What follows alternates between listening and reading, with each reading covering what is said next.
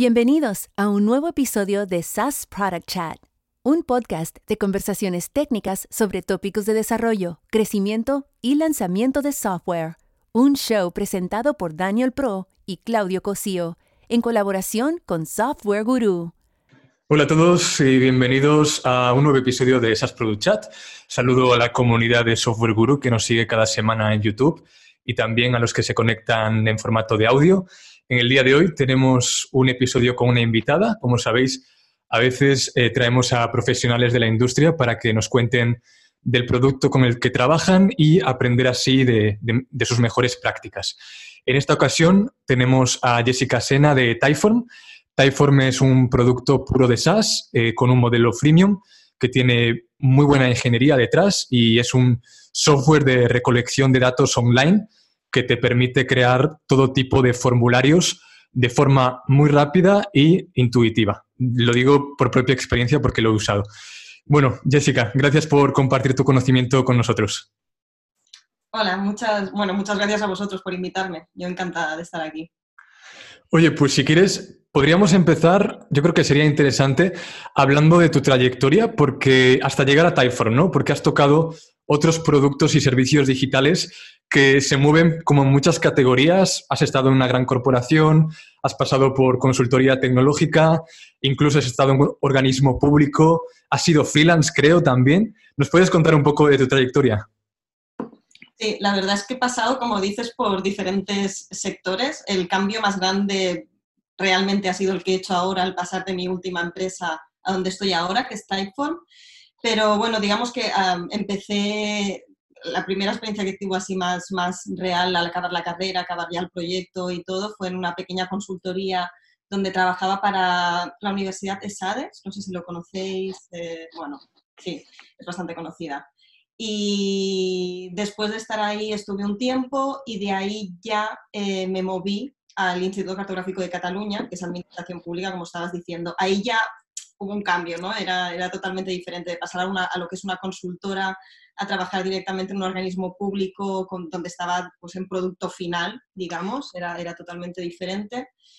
Y, bueno, de hecho mi experiencia allí fue positiva y, de hecho por eso estuve tantos años al final. Eh, trabajando con lo que es mapas y con todo tema GIS, que, que de ahí es un poco la pasión que tengo por, por sí, Si puedes eh, describir qué, qué, qué, quiere decir GIS, porque muchos de la gente no lo va a saber. Son sistemas de información geográfica, es verdad que es una, un término que lo utilizo mucho porque normalmente con la gente... No, no te preocupes, aquí utilizamos buzzwords, pero GIS tiene, ah, eh, ¿cómo se llama? Tiene un espacio muy importante en mi corazón, ¿no? Eh, cuando estoy colaborando con la gente de Mapillary eh, OpenStreetMap, ¿no? Entonces que nos conocimos hace ya un par de años ahí en Barcelona.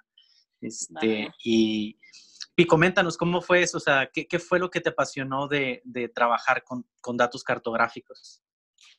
Muchas cosas, la verdad. o sea, básicamente, a ver, en cuanto a nivel eh, de desarrollo informática, es, es, muy agradecido en el sentido de que, bueno, sobre todo porque a mí eh, me gusta mucho la parte de front. Entonces, visualmente, como podéis comprender, es mucho más bonito que acabar trabajando pues, con una aplicación de un banco, o sea, las cosas como son, claramente.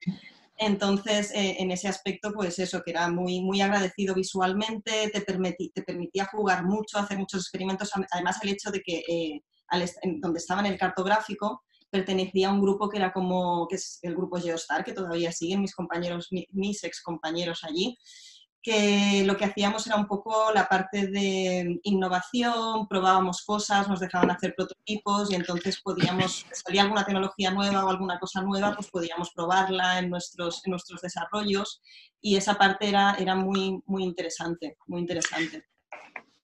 Sí, el, tema, el, tema de, de, la cartografía eh, es yo creo que uno de los elementos online que permiten hacer el, eh, la, la, mayor cantidad de mashups, ¿no? Porque la georreferenciación, sí. es que yo no, no sé, bueno, eh, sí, es que... no, no, he podido yo trabajar en ningún otro eh, proyecto donde interviene todo.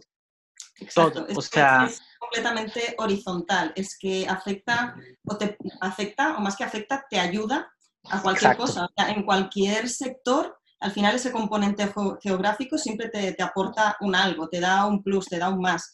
Con lo cual, allá donde lo apliques eh, va a funcionar y va a aportar. Y a cualquier, lo que digo, a cualquier sector le va a acabar resultando interesante.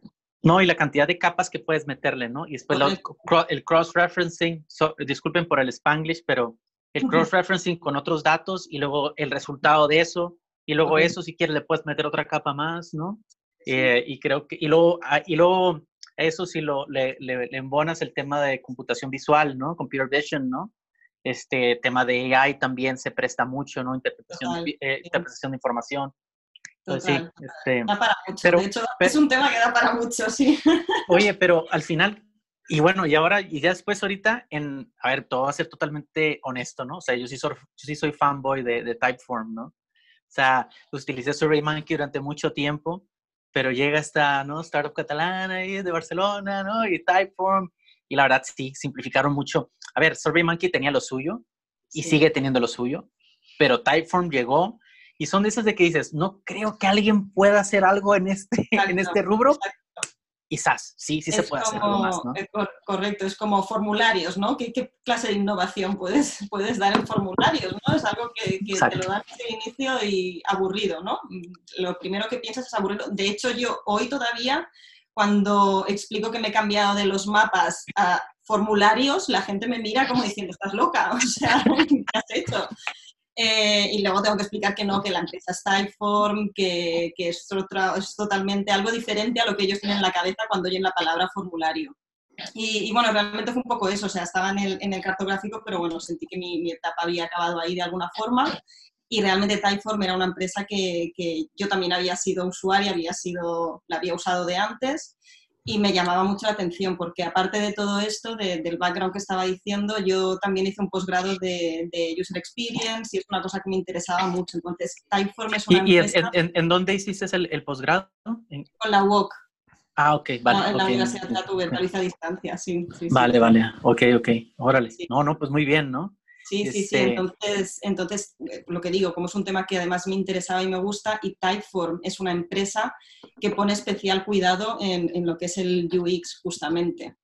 Y, y, bueno, pues decidí aplicar y bueno, y empecé a trabajar en Typeform. Sí, sí. Listo. Pues llegamos ya eso, a la etapa de Typeform, entonces yo creo que es interesante que nos cuentes en qué andas trabajando ahora, ¿no? Dentro del equipo de Growth, de qué te encargas tú en específico y sobre todo también para que la gente entienda el stack tecnológico que usáis en concreto dentro de tu equipo, pero también nos puedes hablar de qué lenguajes utilizáis en general en la empresa. Sí. Bueno, el equipo, exacto. Yo eh, cuando entré en Typeform eh, fui al equipo de, Growth. En el equipo de Growth, eh, por decirlo, por explicarlo así rápido, básicamente hacemos experimentos o prototipos. Entonces es un equipo que funciona un poco diferente al resto, ya que trabajamos un poco con muchas partes diferentes de lo que es el, de lo que es el producto porque al final en, Typeform, dentro de lo que es el producto, pues eh, si tú entras a la plataforma ya lo ves, está como la parte de, workspaces donde tienes tus Typeforms, está la parte donde los creas, está lo que es el, el renderer mismo, que es cuando tú estás contestando el Typeform, y nosotros por el equipo en el que estamos, eh, pues tocamos todas estas piezas de forma diferente y lo que hacemos es eh, eh, hacer prototipos, eh, hacer experimentos en los cuales pues, añadimos, añadimos una pieza nueva, testeamos a ver eh, cómo funciona, cómo responden los usuarios a esa nueva pieza, el resultado que tiene, si vale la pena, si no vale la pena. Y, bueno, esto es un poco lo que, lo que hacemos dentro del equipo. En cuanto a, mm, en cuanto a tecnología, eh, básicamente, yo soy frontend allí. En, el, equipo de Growth eh, tenemos diferentes perfiles, ¿no? Hay perfil backend, perfil eh, full stack, perfil frontend. Yo específicamente, por lo que os comentaba antes, porque lo que me llama más y me ha llamado más siempre es la parte de front, soy frontend, básicamente. Y, bueno, eso tenemos estos diferentes perfiles y en la parte de frontend, en Typeform trabajamos sobre todo con React. React es la, tecnología que estamos utilizando. Eh, todo el front está en React. Eh, sí que es verdad que en la parte de, backend eh, la mayoría de cosas están en Go. Y tenemos alguna pequeña cosilla, nosotros en nuestro equipo tenemos una pequeña cosilla en Node, pero bueno, principalmente Go es lo que se lleva la parte servidor. Vale, yo quiero entrar un poco más en el tema de experimentos porque aquí lo hemos tocado en, en un episodio previo donde hablamos con un ingeniero en Facebook que llevaba muchos años en Spotify y en concreto vimos eh, que pues en empresas tecnológicas sobre todo lo bueno de los experimentos es hacer lo que llaman testing multigrupo, ¿no? Porque en concreto Facebook tiene frameworks que te permiten desarrollar estos, estos experimentos y luego el rollout de una feature en concreto eh, viene en conjunto, o sea, el trabajo de, esa, de ese rollout viene en conjunto con data scientists y también con los PMs, ¿no? Para decidir cuál es la mejor manera de atacar eso y, y hacer el rollout de una feature. Entonces, claro, en Facebook, imagínate, ¿no? Porque ellos no pueden mandarle esa feature a un mil millones de usuarios, o sea, tienen billions ¿no? de usuarios. Entonces, eh, lo que hacen es desarrollar MVPs pequeños que funcionan para 100.000 personas y, bueno, van haciendo estos, estos rollouts con grupos pequeños. Y, luego, pues van viendo, ¿no? en función de, bueno, pues van comprobando ciertos porcentajes en cada país. Eh, que, bueno, pues todo esto eh, tiene mucho que ver con el cómo acaban haciendo experimentos. Entonces, yo te quería preguntar qué frameworks usáis en Typeform para hacer testing y si los controláis en el, en el servidor o quién dice que esa feature, o sea, quién dice qué feature va a tener cada usuario, en qué momento. Claro, o sea, esto como, bueno, varias cosas, ¿no? Son varios, varios temas y varias, varias cosas diferentes. Eh, para empezar, dentro de lo que es el equipo de Growth nuestro, de hecho en los diferentes equipos que hay en Typeform, también es un poco lo mismo. O sea, tenemos un perfil que también es Data Science, tenemos nuestro Product Manager, tenemos nuestro Designer, bueno, que son las personas eh, que deciden, el Product Manager sobre todo, qué, experimento se va a hacer, cómo se va a enfocar. Y entonces ahí entra también un poco lo que estabas diciendo. No somos Facebook, pero, pero sí que es verdad que también cuando hacemos el del experimento eh, dividimos por usuarios para hacer el A-B testing y utilizamos también eh, una herramienta que en este caso nosotros lo que utilizamos es LaunchDarkly, que no sé si la conocéis, pero es, es, una, es la herramienta que nos permite eh, lanzar estos eh, prototipos bajo un feature toggle, ¿no? que lo que hace es decidir qué usuarios van a entrar a ver lo que es el experimento y qué usuarios se van a quedar en lo que era eh, la plataforma inicialmente, en lo que llamamos de control, de alguna forma, y también, podemos, eh, también dejamos unos usuarios fuera. Entonces, podemos, normalmente trabajamos con estas tres variables. Obviamente, dentro de lo que es eh, la variable, que no, o sea, la gente que no se queda fuera del experimento y la gente que nos dé control, se pueden definir diferentes variantes, ¿no? Porque podrías tener un mismo prototipo, pero con variantes también dentro de él. ¿Vale? Esto se podría hacer, pero sí que es cierto que nosotros normalmente trabajamos con estas tres variables, ¿eh? con gente que se queda fuera del experimento, con gente que ve el experimento y con gente que ve lo antiguo, que son los de control, digamos, de alguna forma. Y eh, bien, y esto lo manejamos con esta plataforma que se llama la LaunchDarkly. Y al mismo definimos el, nombre del feature toggle, lo vinculamos con el experimento y ahí es un poco donde manejamos también los porcentajes de que usuarios verán una cosa, que usuarios verán otra, lo podemos ir tocando y manejando desde ahí. Entonces, si la cosa funciona, pues igual subimos la gente que está viendo el experimento. Si la cosa no funciona, pues la bajamos o directamente la cerramos. Sí, Launch Darkly lo utilizan, eh, también estamos empezando a utilizar aquí en, en Comalatec y es bastante bueno, ¿no? Eh, sí, te, te, ahorra bastante dolores de cabeza, ¿no? Sí. Porque sí, o sea, si, si no, obviamente, si no eres Facebook que tienes estos mil y unos eh, CDNs para probar donde quieras, ¿no? Correcto, eh, ah, aquí Launch Darkly te, es un punto intermedio que es bastante bueno, ¿no? Te facilita, eh, te, te, hace los cohorts bastante, bastante efectivos, este, y, y, y, está bastante bien, y tiene muy poco la empresa, ¿eh? O sea, creo que tienen como tres, tres, cuatro años tienen, entonces, y van como un tiro, ¿no? Eh, trabajar con ellos también está, está muy padre, ¿no? O sea, muy buena documentación. Eh, ahí lo, lo, recomiendo también altamente, ¿no? Launch Darkly. Es, eh, es, es, que son, es, viene de un concepto que son, que era Dark Features, ¿no? Hay este DevOps, hay este concepto que es Dark Features, que es ciertas funcionalidades las voy a, la voy a ofuscar porque sí están ahí. Si no tienes cuidado, bueno, digamos, sí, más bien, si eres un poquito medio cochino, la gente se va a dar cuenta Este, eh, entonces, Dark Features es básicamente oculta ciertas que antes lo que se hacía antiguamente era con CSS, ¿eh? así puro y duro, así artesanal, les escondías, ¿no? Bueno, un par de hostias se llevó mucha gente, pero bueno, antes, y te estoy hablando hace como 7, 8, 9 años, la gente lo, lo, ofuscaba mediante CSS, ¿no? Entonces, pero ahora LaunchDarkly te permite justamente tener todo esto, tu aplicativo, y tener todas estas features que son dark features, y tú, bueno, seleccionas a quienes se lo, se lo permites, ¿no?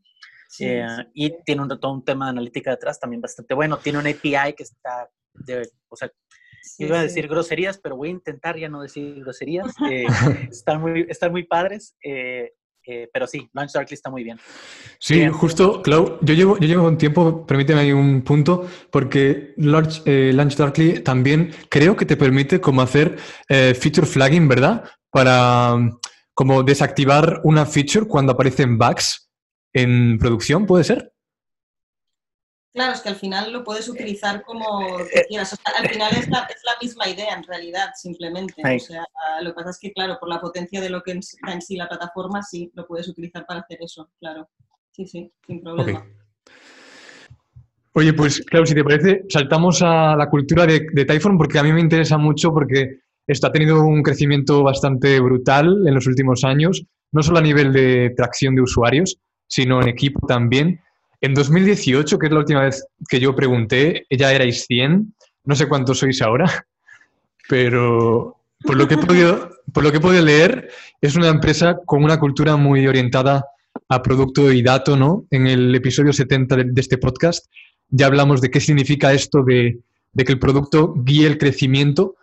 Y de hecho he escuchado un podcast con el actual, creo que es el CEO, pero es el cofundador de Typhoon seguro, David eh, Okuniev en, en, otro podcast que se llama SAS Podcast, eh, muy interesante sobre esto mismo, ¿no? ¿Qué significa que el producto guíe el crecimiento? Seguro que tú nos puedes añadir más aquí. Sí, la verdad es que es una de las partes eh, buenas que tiene Typhon y es un poco enlazado con lo que se estaba diciendo al principio, que al final se cuida mucho la experiencia del usuario. Es decir, eh, todo el crecimiento está enfocado a eso y, a dar respuesta a eso, a, nuestros clientes, a nuestros usuarios.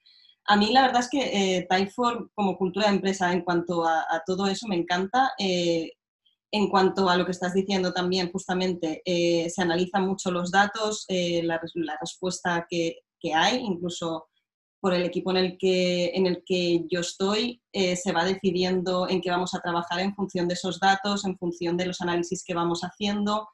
Y ya os digo, se cuida muchísimo y a mí eso realmente me encanta porque hace que, que tu trabajo no vaya a ciegas, ¿no? De alguna forma, o sea, que en todo momento sepas a dónde estás yendo y qué estás buscando, que quizás es algo que no en todas las empresas encuentras, ¿no? Que a veces yo creo que se pierde un poco el foco de, hacia dónde vas o qué estás haciendo o la gente que, que está buscando. Y esto me parece muy, muy interesante. Y, bien, sí, sí, por ese lado sí. No sé, he perdido un poco el hilo ya de la pregunta que me habías hecho, pero bueno, creo que, creo que te la he respondido más o menos. Sí. justo, justo era esto, era un poco complementando el episodio que tuvimos y esto, todo el mundo que ha pasado por Typeform o que trabaja ahí me dice un poco lo mismo y bueno, pues solamente era para añadir un poco de valor ahí. Oye, pues, Klaus, si te parece, pasamos a sus proyectos personales porque Jessica eh, tiene unos cuantos y en concreto ha colaborado eh, como autora en, Guerreras eh, de la Ciencia, que es un libro que visibiliza de alguna manera la labor de las mujeres en STEM, que es este acrónimo que recoge las disciplinas de Science, Technology, Engineering and Mathematics. Bueno, ¿nos puedes contar un poco cómo surge este libro y por qué importa, ¿no? Para en este momento donde se habla mucho de diversidad en las empresas y sobre todo porque yo creo que eh, este libro ayuda a, romper esta falta de representatividad de las mujeres en las ciencias, ¿no? Correcto. Sí, sí, justamente, bueno, es, lo que has dicho. Un poco el objetivo del libro es, justo eso, dar visibilidad a, mujeres y darnos visibilidad en esos campos eh, en los que, bueno, no la tenemos, ¿no? De alguna forma, por, los motivos X que sean. Entonces, un poco la idea del libro era justamente que fuese un libro eh, producido, editado eh, y escrito por, mujeres, básicamente, que, es lo que ha sido al final. Entonces es un libro en el que han participado, hemos participado 12, 12 autoras. La idea era haberlo sacado un poco antes, pero bueno, estas cosas a veces se retrasan por problemas de como Dímelo a mí, que tengo ya, que quiero sacar mi, la segunda edición de mi libro, que será, Dani, cinco años, yo creo, si no es que más, ¿no? Seguro que, lo comentamos cuando nos conocimos en el 2015. Y era, Qué estabas tío. planeándolo, sí, sí. Ya, ya, ya. Eh, algún día lo sacaré. Así es que mira, sí, todavía, todavía está en, en, ¿cómo se llama? En draft, eh, Jessica, así es que no te preocupes. vale, pues bueno, me entendéis perfectamente. Son cosas que pasan, o sea, bueno, surgen cosas y el tema se, se fue atrasando un poco.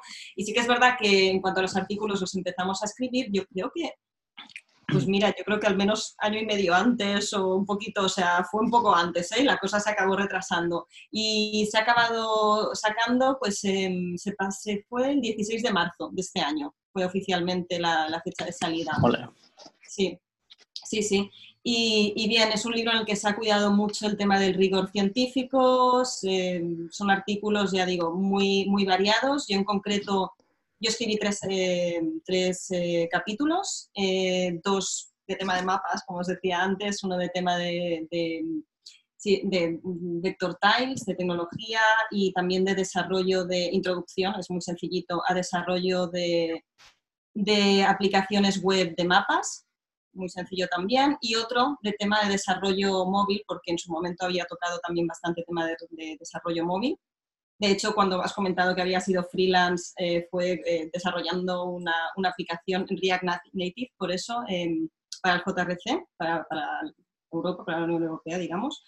Y, y bien, eh, sí, son esos tres artículos que están ahí, que, bueno, os invito. El libro es, es, abierto, o sea, se puede descargar, se puede hacer donación, como lo, usual, ¿no? En estos, en estos tipos de, de, de desarrollo de, de libros. Proyectos, sí. ¿Qué proyectos? Sí, no me salía la palabra. Em, y, bien, os invito a que, lo leáis. Nosotras encantadas, sí, sí, sí. Vale, y, también eres miembro de GeoChicas, ¿no? Que he estado viendo por ahí. Has colaborado en otro proyecto también colaborativo de código abierto eh, que se llama Las calles de las mujeres. Dejamos ahí el enlace al repo en la descripción porque el artículo es un artículo técnico que escribiste en Medium y baja mucho al detalle. Y de hecho, me gustaría que nos contases un poco eh, sobre este proceso, ¿no? Porque, bueno, has agarrado data usando OpenStreetMap y Mapbox hasta, si nos puedes contar hasta lo que viene después de esa clasificación usando la API de Wikipedia, que creo que es interesante. Sí, buah, es que esto da, para mucho. A ver, eh, sí, el grupo de, de Geochicas está bueno, es un grupo también de mujeres de diferentes partes del mundo y estamos muy vinculadas también a todo lo que es la comunidad de OpenStreetMap. Entonces ahí hemos, tenemos varios proyectos y uno de ellos es este que dices, el de las calles de las mujeres. Y, bien, el proyecto en sí, lo digo para que la gente sepa de qué va, que igual lo decimos así, no sabemos de qué estamos hablando, es, es un proyecto que, lo que, que en lo que hacemos es crear un mapa en el que para algunas ciudades pues eh, pintamos las calles que tienen nombre de hombre y las calles que tienen nombre de mujer y se puede hacer un análisis, análisis comparativo del porcentaje que representa cada grupo. Entonces, como decías, para hacer esto, eh, la fuente de datos que utilizamos es OpenStreetMap. Es decir, cogemos los datos, eh, OpenStreetMap al final es, es una base de datos es, eso, son los datos, que luego con ellos pues tú los puedes eh, trabajar y los puedes visualizar y, hacer un poco pues diferentes cosas con ellos. Entonces nosotros, nosotras extraemos estos datos de, de OpenStreetMap siguiendo un proceso con unos scripts que son los que tenemos en el, en el GitHub publicados y abiertos.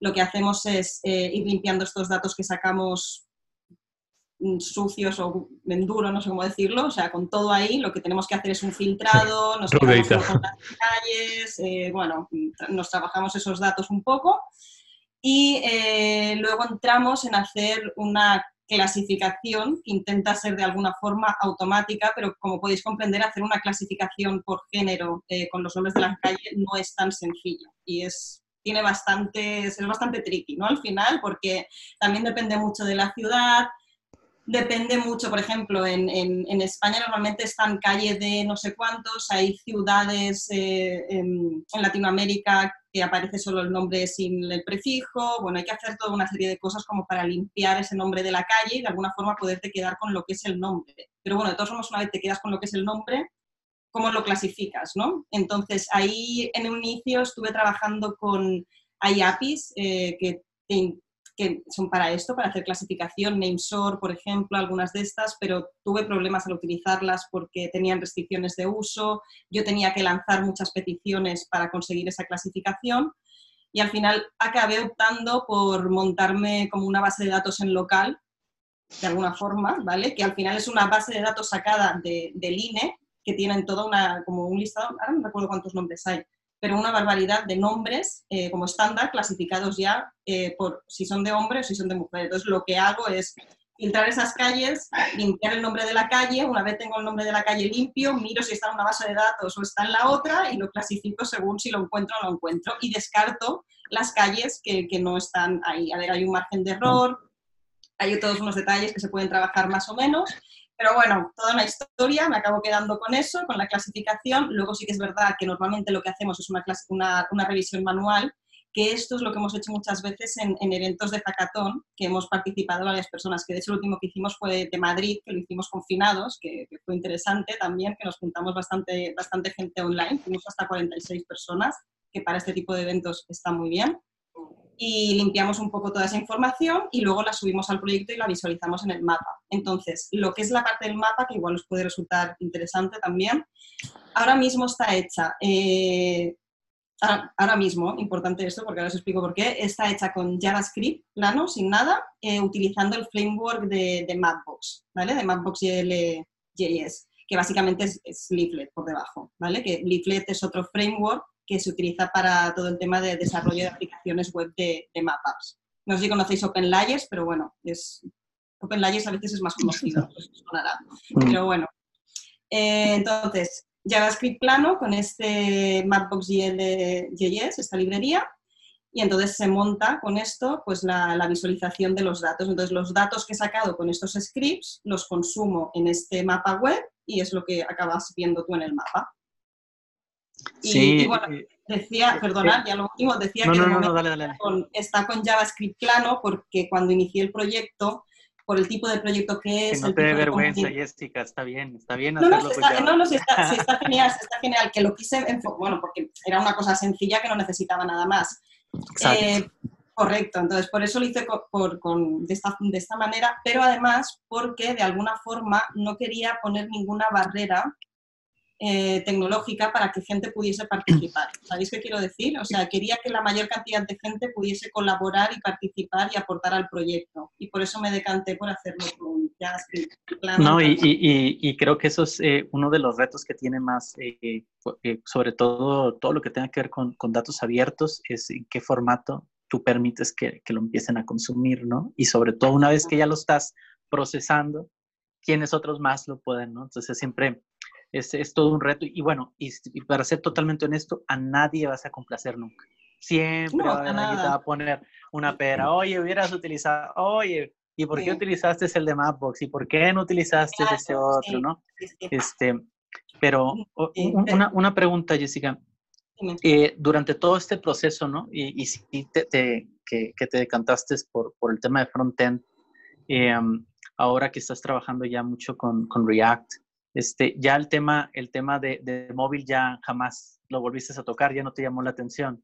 Me gustaba mucho el tema, el tema de móvil, pero lo, lo dejé un poco abandonado. Ahora sí, hace bastante que no toco, hace bastante que no toco. Y eso que cuando empecé, justamente cuando entré en el cartográfico, una de las primeras cosas que hice fue una aplicación nativa en, en Android que, todavía está funcionando. De hecho, he estado en una videollamada hoy con mis compañeros y les sigue llamando gente diciendo que la aplicación funciona genial y que si se actualiza, sí que pasa con ella. O sea que imaginaros, pero... a Kotlin, a Kotlin, hay que, hay que dar el salto, hay que dar el salto. Pero que aquello debe estar en Android tres, no sé, o sea, una barbaridad.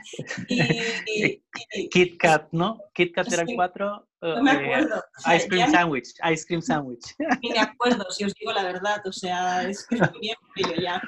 Y, pero lo tengo, lo tengo abandonado el tema móvil, sí. Ahora sí. No, digo, está bien, ¿no? al, final la, la, la carrera de, de, cualquier persona que, es, que, se, que genera ciertas habilidades para desarrollar pues tienes que ser experto en algo, ¿no? O sea, sí, inclusive cuando la gente dice que son full stack, eh, raros son los que...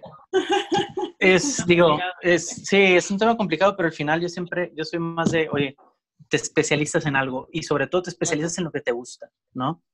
Pero bueno, eh, algo para que, para eh, que, que, quieras compartir con, pues, con el resto de la comunidad de Software Guru, ¿no? Sobre todo cómo, ¿Qué debemos hacer para incentivar que más mujeres entren al sector? Y bueno, deja tú el que entren al sector. Creo que ya todo el mundo sabe que es lucrativo, ¿no? O sea, creo que eso ya no, no es algo que necesitamos pregonar allá afuera, ¿no?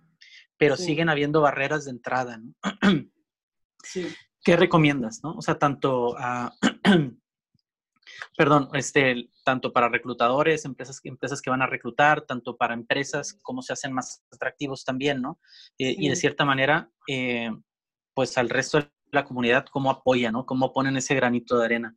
Obviamente con el tema de Geochicas a mí me encantó mucho que fue un movimiento que fue, eh, que, que, tiene un, un, objetivo muy claro, ¿no? Que eso, que todos estos datos georreferenciados, cómo lo pones a favor de, pues, las mujeres de cierta manera, ¿no? O sea, y bajo el contexto de mujeres desarrollando para necesidades de, de otras mujeres alrededor del mundo, sí, ¿no?